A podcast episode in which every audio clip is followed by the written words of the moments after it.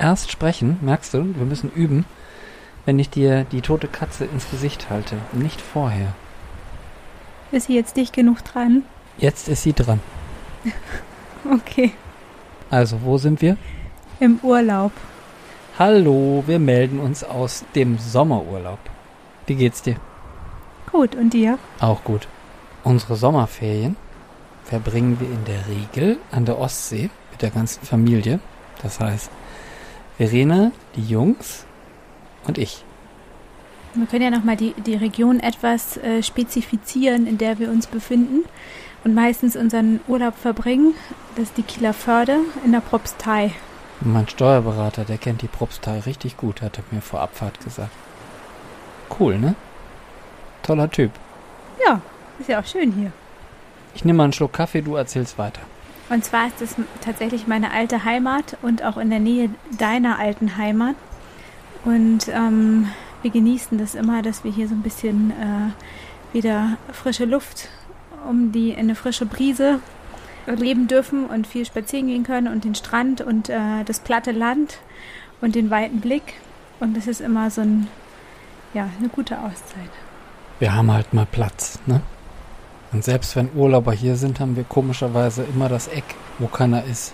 Äh, was ich auch total cool finde, ist, dass hier jede Bude immer aufhat, egal welches Wetter, ne?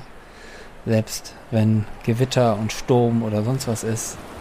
Na, hier ist halt bei Schiedwetter, also es steht schon dran, dass bei Schiedwetter zu ist, aber Schiedwetter ist schon, da gehst du dann auch wirklich nicht mehr raus. Ansonsten haben die wirklich auf. Also auch wenn jetzt hier mal ähm, das ein bisschen regnet oder sowas, kann man einfach ganz hervorragend ähm, sich sein Ostfriesennerz anziehen oder irgendeine andere Regenbedeckung. Bitte den Schirm zu Hause lassen, geht gar nicht hier oben. Ähm, und dann einfach äh, einen netten Spaziergang machen und sich zwischendurch irgendwo niederlassen und im Strandkorb, windgeschützt, regengeschützt, sich einen Pilz reinzwitschern. Ja, wir trinken halt ganz gern dann auch mal ein Pilzbier und dazu eine gute Pommes. Die einfachen Dinge des Lebens, würde ich da mal sagen. Ich kann nichts von diesem Zettel entziffern, gar nichts. Ich wusste es. Jetzt hör auf zu lachen. ja, unser Pommeskonsum ist äh, tatsächlich ins Unermessliche gestiegen. Ich glaube, wir brauchen danach die nächsten Wochen, Monate keine Pommes mehr zu sehen. Was verbindet uns mit dem Norden? Das kann ich entziffern. Ja, das hast du, also das habe ich für mich schon erzählt. Vielleicht würdest du noch erzählen? Ja, ich mag, dass das hier Platz ist. Das ja. ist ja etwas, woran ich mich im Fünfseenland immer noch nicht so richtig gewöhnt habe. Das ist ja doch, da stürmt halt alles hin. Und es wird immer voller und voller. Und das ist so, naja, man kann es den Leuten nicht verübeln, dass man da sein will, wo es schön ist. Nur ja, hier im Norden ist halt wenig, ne, wo man arbeiten kann und so weiter. Das hält die Leute fern. Ja, hier ist es nicht ganz so dicht besiedelt, das stimmt schon. Es ist halt einfach ein bisschen mehr Freiraum und irgendwie ist ja auch noch der Blick ein bisschen weiter. Genau. Ja, was magst du mal erzählen, wie so ein Tag denn aussieht, den wir hier so verbringen, wenn gutes Wetter ist? Was wir dann eigentlich so machen? Also wir sind ja zu Hause immer sehr rührig, untriebig, machen, tun. Und hier sieht der typische Tag aus, man wird wach. Moment, stopp. Die Kinder werden zuerst wach. Und dann wecken sie dich liebevoll. Oder auch nicht. Je nach Tagesform. Also dann wecken tun sie dich aber immer. Die Frage ist nur, ob liebevoll. Ja, das meinte ich. Okay. Dann machen wir Frühstück. Erst gibt's einen Kaffee im Bett. Stimmt, den habe ich fast unterschlagen. Dann gibt's Frühstück für die Kinder. Wir essen in der Regel nix und machen uns dann auf zum Strand mit einem Klappstuhl. Magst du noch die Farbe sagen vom Klappstuhl? Pink. Aber es sitzt sich gut. Man darf nur nicht so genau hingucken.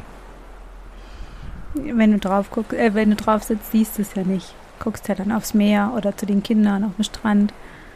Meistens hast du irgendwann Hunger. Und was essen wir dann? Oft gibt es eine Dorschfrikadelle oder irgendwas anderes Fischiges vom Kutter. Obwohl ich ja immer das Dorschfilet haben will. Aber das haben sie wegen der Fangquoten halt nicht so oft. Ja. Dann rufen meistens deine Eltern an. Die haben schon meistens vor dem Essen angerufen Gut, sie verheimlicht mir das und sagt mir das dann immer erst nach dem Essen. Weil dann geht's los. Wer darf der Erste sein? Wann kommen die Kinder dahin? Äh, wann sehe ich dich? Meine bucklige Verwandtschaft ist natürlich nicht dabei. Die habe ich uns vom Hals gehalten. Aber du schaffst das in der Regel noch nicht so gut, ne? Gott sei Dank nicht so gut. Wir sind ja ganz froh, dass sie uns dann doch mal besuchen kommen oder mit uns essen gehen. Es hört sich irgendwie immer an wie so eine milde Gabe. Ja. Echt jetzt? Okay, ich toleriere es. Ist in Ordnung. Du genießt es auch. Was?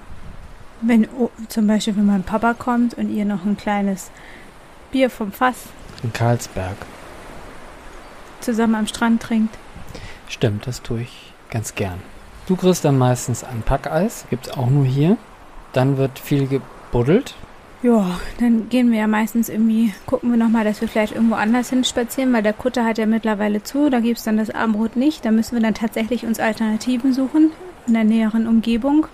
Dann spazieren wir meistens zum nächsten Strandabschnitt, wo es dann noch den Kutter an Land gibt, ein oder andere Getränk und aber auch Essen gibt. Ja, wir können da ruhig mal ein bisschen deutlicher werden. Ähm, wir sind gerne am Tatort Hawaii.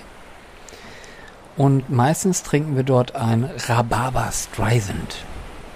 Ja, der ist gut. Können wir empfehlen. Aber ich dachte, wir wollten nicht sagen, wo wir genau im Urlaub sind. Müssen die Leute doch erst nachgucken, machen sie eh nicht. Jo, zwischen Hawaii, Brasilien und Kalifornien. Hawaii, Brasilien und Kalifornien. ja, suchen da die Pommesbuden und Imbisse. nennen wir sie Buden, oder? Ja, aber letztens stand an dem einen Imbiss dran und dann hat dein Sohnemann gefragt, was ein Imbiss ist, weil er das Wort irgendwie noch gar nicht kannte. Und dann hat er gesagt, es hört sich irgendwie eklig an. Ja, ich finde das Wort auch irgendwie Imbiss, das hört sich irgendwie schrecklich an. Also es ist total modern. Also normalerweise, komm, Gutter oder Bude, finde ich, finde ich reell. Gut. Imbiss wollen wir nicht. Da gibt's keine Pommes. Gehen wir weiter. Kategorisch. Was jetzt? Was steht da? Ich kann das nicht lesen. Was wir machen, wenn, Schied, was wir machen, wenn Schiedwetter ist. Wenn es dann so richtig Hunde und Katzen regnet. Ja, Also nicht nur so ein bisschen tröppelt. ja, was machen wir dann?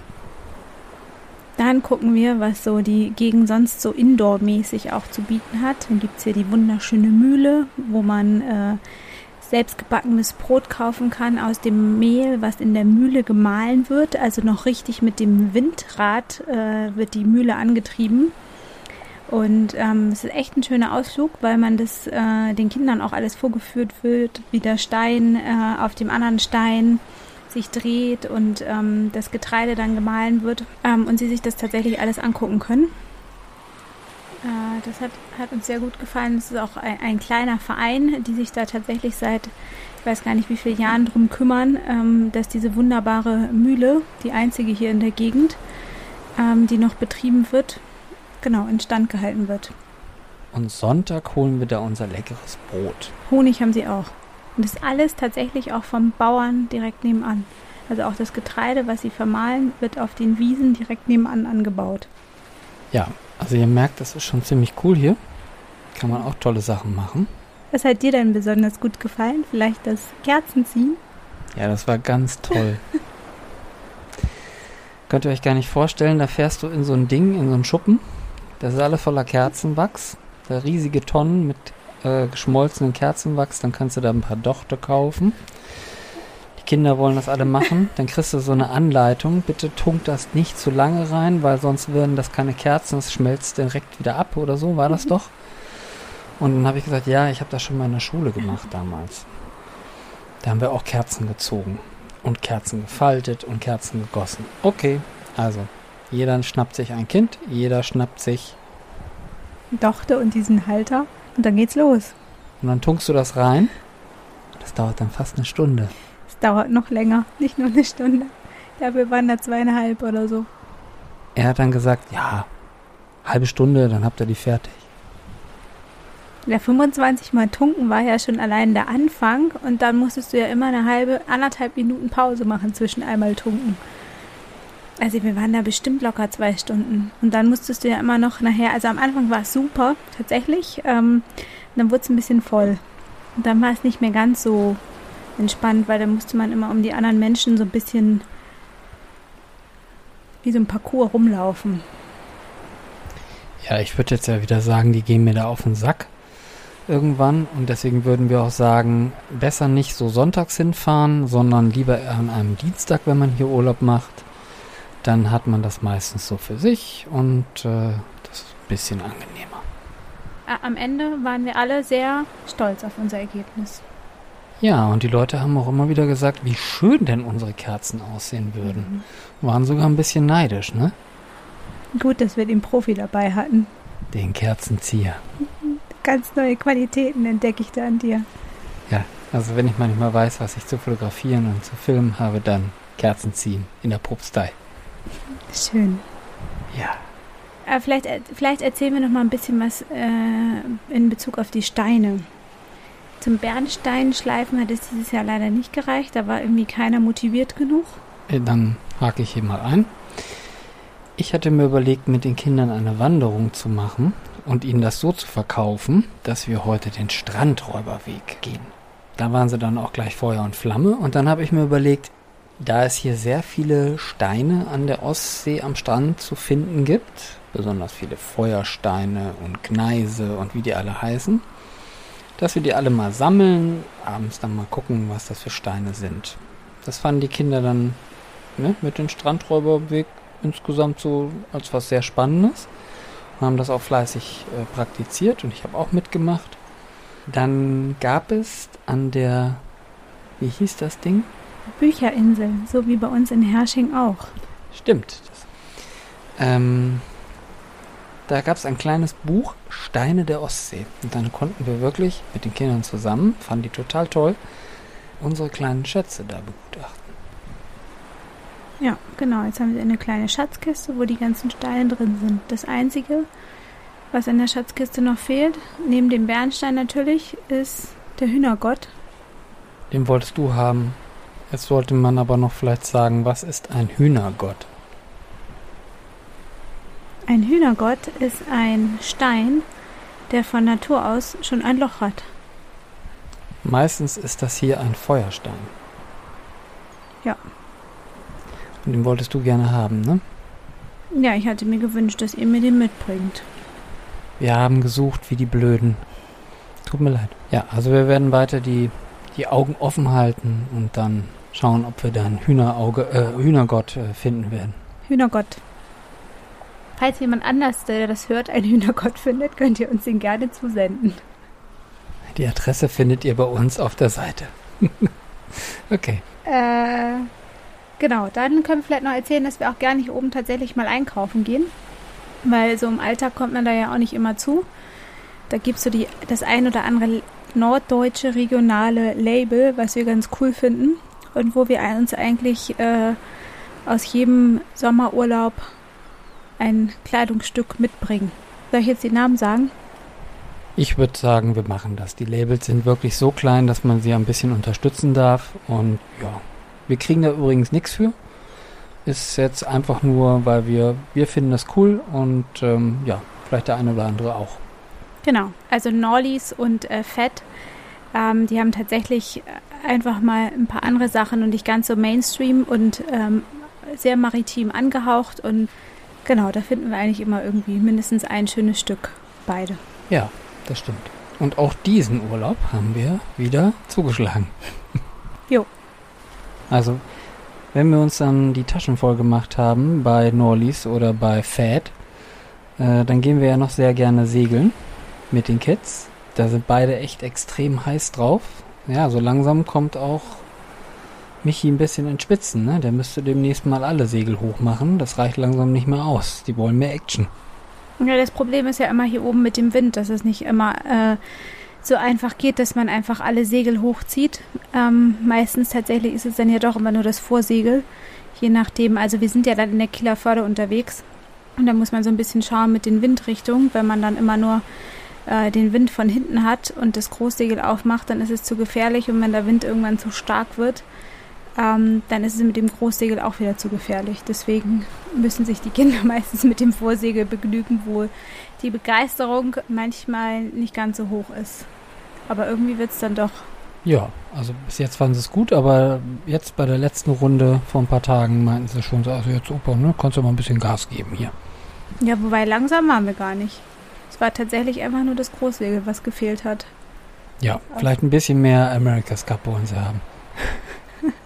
Zwischendurch war America's Cup, hey, da mussten wir uns zwischen den Booten, zwischen den Anglern und äh, den ausweichenden Booten und man muss ja auch aber wissen, dass in der Kieler Förde ist ja auch noch ähm, die Fahrrinne, wo die ganzen großen, wirklich großen Oschis durchrausen, dass man da schon richtig aufpassen muss. Die Leute das nachvollziehen können, dass hier die Verbindung ist zum Nordostseekanal, ne? Jo, also man fährt in die Kieler Förde rein und in Kiel selber fährt man dann, können die Tanker und die ganzen Kreuzfahrer ähm, in den Nordostseekanal rein, aber auch der Kieler Hafen ist ja ein äh, Hafen, wo doch das ein oder andere Kreuzfahrtschiff hingeht und es gibt ja auch den regelmäßigen Fährverkehr in die skandinavischen Länder und die Schiffe sind jetzt auch nicht so klein.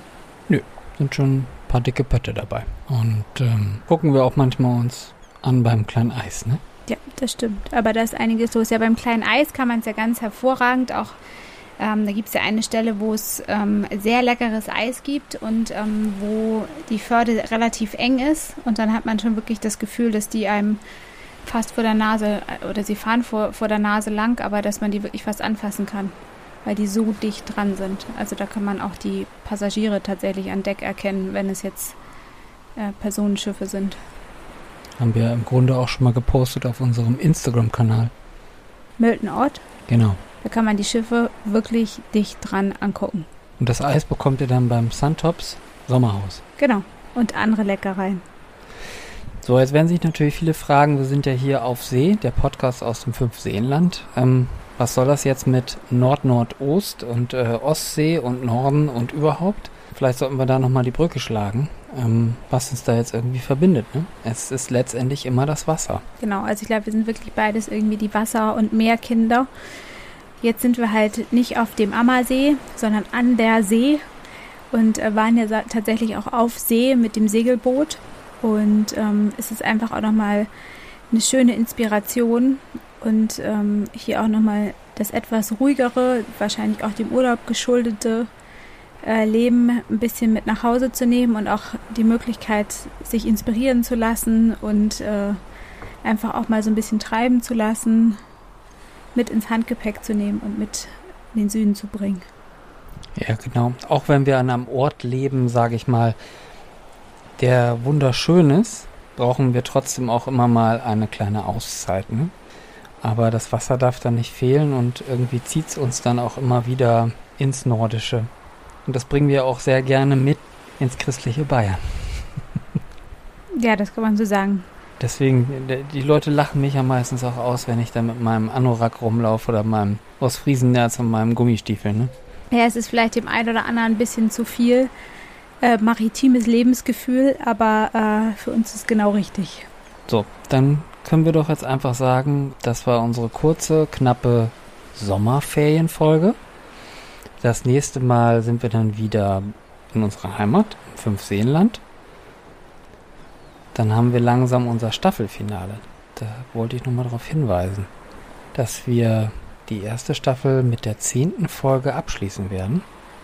Und ja, ich denke, das sollte man hier auch nochmal erwähnen. Mal gucken, wir werden uns was einfallen lassen. Hast du noch was zu sagen? Du guckst so? Außer nö und tschüss, nix. Ja, dann tschüss. Bis zum nächsten Mal.